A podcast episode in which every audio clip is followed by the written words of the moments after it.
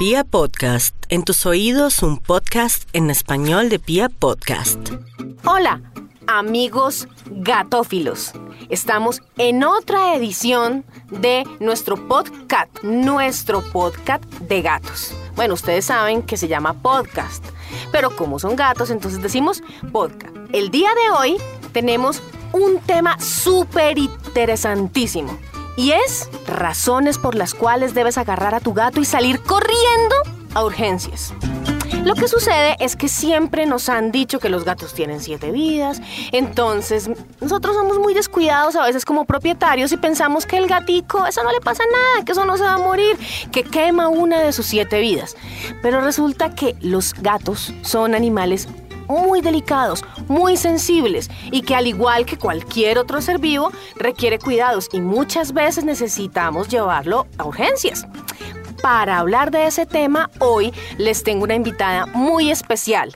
Se llama Estefanía Vázquez. Ella es médica veterinaria y además, escuchen, se van a morir de la ternura, diplomada en medicina interna felina. O sea, lo más lindo que he escuchado en el mundo, el diploma más bonito. Hola Estefanía. Hola Angie, ¿cómo estás? Muy bien, gracias. Entonces, como es usual en nuestro podcast, vamos a dar estos, estas siete señales, desde la última hasta la primera, desde la menos grave hasta la más grave. La siete. Churria. Sí, señores, así como lo escuchan. Diarrea.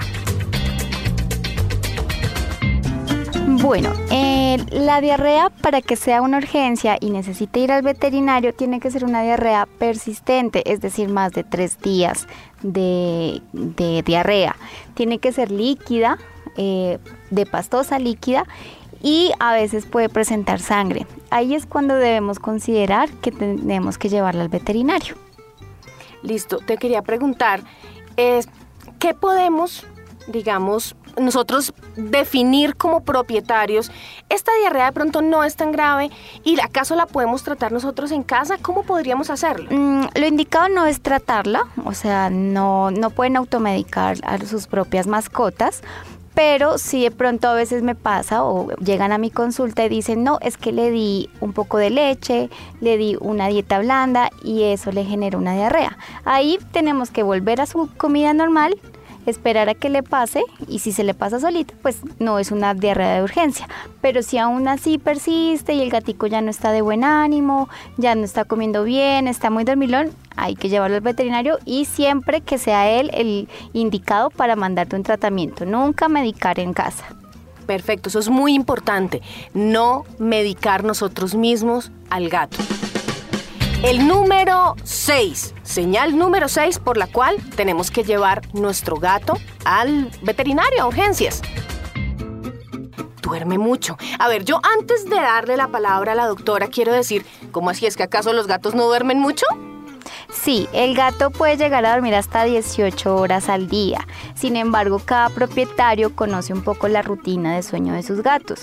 Entonces, a veces dicen, yo me voy a trabajar y el gato empieza a jugar empieza a jugar por la mañana o cuando llego a de trabajo está jugando y pues duerme todo el día conmigo y por lo general toda la noche. Pero tú empiezas a notar que ya no te recibió, que está durmiendo, que en la noche no se quiere levantar a comer, está más dormilón de lo normal. Ahí es un signo de alerta que tenemos que tener en cuenta para llevarlo al veterinario. ¿Qué podría ser? ¿Por qué razón? Por lo general, cuando están muy dormilones es porque tienen fiebre o se sienten malitos o tienen algún dolor. Ellos son muy silenciosos con sus síntomas, simplemente cambian una rutina como la del sueño o una rutina como la alimentación. Pero en este caso, si es muy dormilón, sí hay que estar muy pendientes y llevarlo al veterinario. ¿Cómo escuchan? ¿Cómo escuchan? A observar esos gatos. Toca verlos, verlos porque en su comportamiento es que se encuentran estas señales. Ahora vamos a la número 5 el vómito. Lo mismo que el anterior. Muchos dirán, pero si mi gato se la pasa vomitando. Los gatos y vomitar son sinónimos. A todo momento está vomitando. Pero... Sí, eh, se dice que los gatos son vomitones por naturaleza, sobre todo porque tienen la costumbre de lamerse y acicalarse a sí mismos y ese pelito se les enreda en su estómago y hace una bola de pelos y la vomita. Naturalmente el gato no debería vomitar, el gato silvestre se come toda la presa, incluidas los intestinos y todo eso, y con esa fibra que toman de esa presa, ellos deberían disolver ese, esos pelos y pasarlos por materia fecal. Modificamos su comportamiento, modificamos toda, eh, la pasamos de comida de casa a comida de pepitas, entonces este desafortunado eh, evento que no permite que pase el pelito por su materia fecal, pues pasa por vómito. Pero si ese vómito es uno o dos veces por semana, no se puede considerar normal nunca. Hay que sí que vomite una vez en una vez cada mes, de vez en cuando está bien.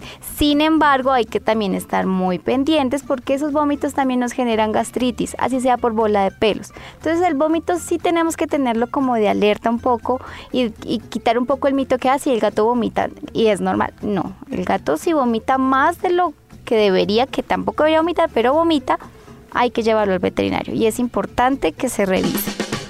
Ahora vamos con nuestra señal número 4. Esta no la entiendo, pero la doctora nos la va a explicar. ¿Disnea? Disnea, sí. ¿Qué es disnea? La disnea es la dificultad respiratoria. Ah. Entonces es a veces difícil de detectar, pero los signos claros son uno que está respirando con la boca abierta, como jadeando, cosa que los gatos sí hacen, pero a veces cuando están demasiado estresados o con mucho calor, que se dice que los gatos supuestamente no jadean, sí, ellos jadean. Muy de vez en cuando y sobre todo en, momentos de mucho estrés. Pero si tu gato está acostado, durmiendo contigo y empieza a respirar con la boca abierta, es una disnea. O el otro signo es una respiración abdominal marcada. El gato respira, cuando respira, mueve su tórax y su abdomen al tiempo. ¿Sí? su pechito y su abdomen. Cuando tenemos una disnea, el, el movimiento abdominal se ve más pronunciado. Tú vas a ver que se expande y se disminuye, se expande y se disminuye. Inmediatamente para el veterinario. Es bastante peligrosa esta sintomatología. ¿Qué puede ser? Problemas respiratorios. A veces está asociado a tumores, a veces por intoxicaciones también se ve dañado eh, la hemoglobina, que es la que lleva el oxígeno en la sangre, entonces puede causar problemas de oxígeno y generan este tipo de disneas. Perfecto, entonces, señores y señoritas, toca mirar cómo están respirando nuestros gatitos. El tercero, ese sí es muy importante, la inapetencia. Sí, hay que diferenciar porque el gatico suele aburrirse de su comida. Los gatos son muy quisquillosos y si le cambias algo en la comida suelen no comer. Entonces no podemos confundir esa inapetencia con una inapetencia patológica. ¿Cómo nos aseguramos que mi gato tenga apetito? Dándole algo que le gusta. Si de pronto tú le compraste una comida nueva a tu gato y como que los primeros días se la comió bien, pero al segundo no, tú dices, mm, espérate a ver si realmente es que no le gusta o está enfermo. Y le ofreces algo que él generalmente te pida mucho, un pedazo de carne, un poach, cualquier cosita que le guste. Si se lo está comiendo, quiere decir que tu gato tiene apetito. Cuando pasa lo contrario y no quiere comer, es un signo clave e importante de alguna enfermedad, de infinidad de enfermedades, porque generalmente el primer signo es la inapetencia. Entonces hay que llevarlo al veterinario. Es un signo bastante importante también. ¿Ven? No es solamente que sean quisquillosos, porque la gente siempre dice que pues que los gaticos son exquisitos con la comida, también puede ser un síntoma. Ahora vamos con el número 2. El gato no orina.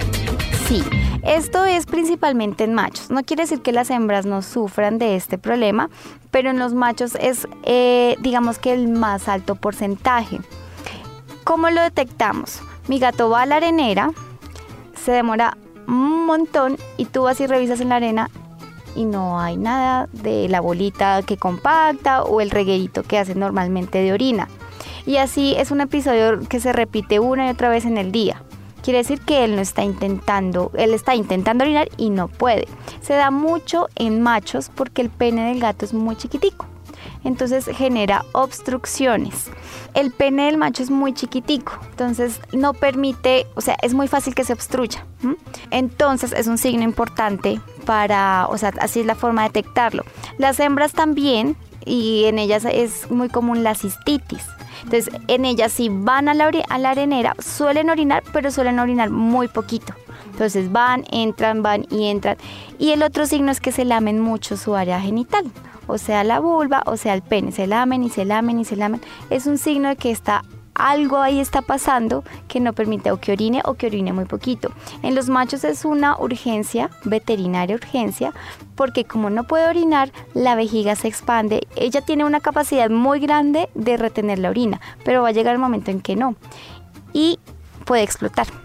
Y si Oh. explota, pues nos genera unas complicaciones que pueden ser mortales. Revisar también el arenero. Sí, Eso es, es muy importante. importante. Nosotros a veces lo limpiamos sin fijarnos mucho qué es lo que estamos recogiendo. Sí. Entonces, ver también los comportamientos de nuestro gato cuando él hace sus necesidades es muy importante. Es muy importante. Ahora vamos con la número uno, que es realmente una de las situaciones que ningún propietario de gatos quisiera tener que vivir. Y es cuando el gato pierde la conciencia. Sí, eh, en este lo asociamos a convulsiones, generalmente. ¿m? Eh, es difícil detectar convulsiones, sobre todo en el comportamiento que tenemos ahora con los gatos, y es que el gato se queda solo mucho tiempo. Nos vamos para la oficina, nos vamos para al trabajo y vemos al gato, a veces pasa, y pasa mucho en la consulta que llega, dice mi gato está raro, mi gato no está coordinado, no camina bien, tiene la mirada perdida. Muchas veces esos signos ya- son post convulsión. Y pues está la convulsión que ustedes mismos pueden ver, que a veces sí es con movimientos bruscos de las patas, de los ojos, o a veces puede ser solo parpadeo o solo como gesticulaciones. Para que sea considerada una, una, una convulsión, pues tiene que durar más de un minuto, de uno a tres minutos. Mm, y ahí, por lo general, hay pérdida de la conciencia, es decir, tienen un desmayo o pueden quedar como con déficit de algo. Entonces, inmediatamente hay que llevarlos al, al veterinario. Dos preguntas con respecto a este punto. La primera es em, qué puede ser, o sea, síntoma de qué o qué complicaciones puede traer. Y la segunda, qué podemos hacer en casa mientras eh, podemos llevar nuestro gato a urgencias. Mm, ¿Qué puede ser? Pueden ser muchas cosas. Eh, se dice que los problemas del sistema nervioso, por lo general 70% está aso- asociado a enfermedades infecciosas. Esa puede ser una posibilidad. Pueden ser también problemas ya del sistema nervioso central, tumores, pero es muy difícil de diagnosticar. ¿Qué hacer? Eh, mantener al gato con la cabeza un poco inclinada, eh, permitir que no meta la lengua, igual que en los humanos, porque se pueden ahogar con su propia lengua y nada más. O sea, Cuando esperar. dices inclinados, ¿te O sea, refieres a como, de medio lado? sí, que no esté totalmente acostado, sino que para que tenga una mejor respiración. No, levantar la, la cabecita por ahí unos 30, 40 grados Ah, ok, ya. para que pueda tener mejor acceso al, al oxígeno, para que, porque a veces se, se corta por la posición el- en la tráquea el- el- la entrada de oxígeno, por la posición. Entonces lo levantas para que pueda respirar un poquito mejor. Mm, y nada, esperar. Si llegase a tener un proceso de convulsión en ese momento, esperar. No, a veces si lo agarras también es peor. Entonces, o si lo puedes envolver, como inmovilizar un poco y que pase el momento de convulsión. Y eso sí, eso es una urgencia. O sea, tienes que llevártelo, llevártelo porque si son muy repetidas o si es bastante mm, seguido el proceso de convulsión, puede llegar a, a fallecer también. Bueno, entonces eh, llegamos al final, a la número uno, la más difícil, la más triste, pero si nosotros estamos atentos de todos los síntomas que puede tener nuestro gato, seguramente van a tener una vida saludable. Yo quería preguntarle a la doctora que nos cuente sobre su clínica. Mm, Gracias, Angie. Bueno, eh, tengo una clínica veterinaria exclusiva de gatos. Mm, Estamos ubicados en el sector de galerías y nos dedicamos a los cuidados básicos que son pues de la consulta veterinaria, la vacunación, desparasitación, también hacemos cirugías de esterilización y tenemos algo muy bonito que es la guardería. La guardería eh, para gatos eh, exclusivo, o sea, toda la tienda la tenemos exclusivo para gatos, todos son muy bienvenidos Allá. La veterinaria se llama gaterías. Gaterías, sí. Como galerías, pero con T. Y eh, pues esto es muy chévere porque para nosotros, los propietarios de gatos, eh, que hemos tenido la oportunidad de llevarlos a veterinarias en las que están mezclados con otros animales, especialmente perritos, nos damos cuenta que ellos se estresan más. Bastante. Entonces, pues muchas gracias, No, Angie, doctora. a ti por la invitación. Entonces, pendientes, ¿no? Mis amigos, mis amantes de los gatos, porque dentro de ocho días vamos a tener otro tema muy interesante aquí en Siete Gatos. ¡Chao! Que estén bien.